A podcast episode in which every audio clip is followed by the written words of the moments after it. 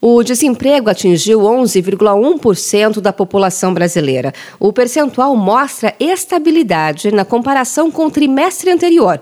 Essa taxa é a menor para um trimestre encerrado em março desde 2016, mas ainda representa 11 milhões e 900 mil pessoas que estão à procura de uma ocupação. Apesar do desemprego não ter subido, o tamanho da população ocupada caiu 0,5%, o que significa 400 472 mil pessoas a menos no mercado de trabalho. E esse número não foi suficiente para reverter os três aumentos consecutivos registrados no ano passado.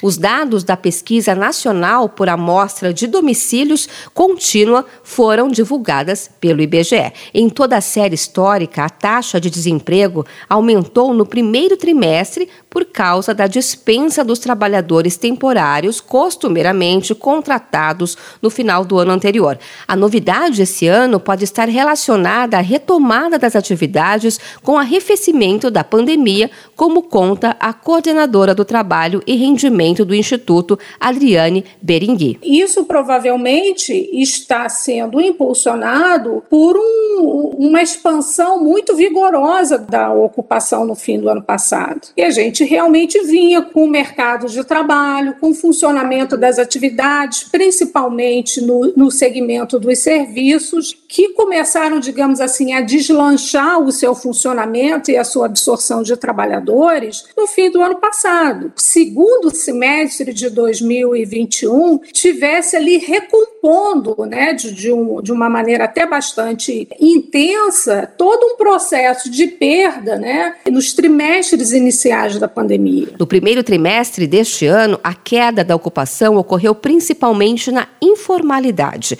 O número de trabalhadores por conta própria encolheu 2,5% depois de cinco trimestres de aumento. Isso significa 600 mil pessoas a menos trabalhando nessa categoria, sendo 475 mil informais.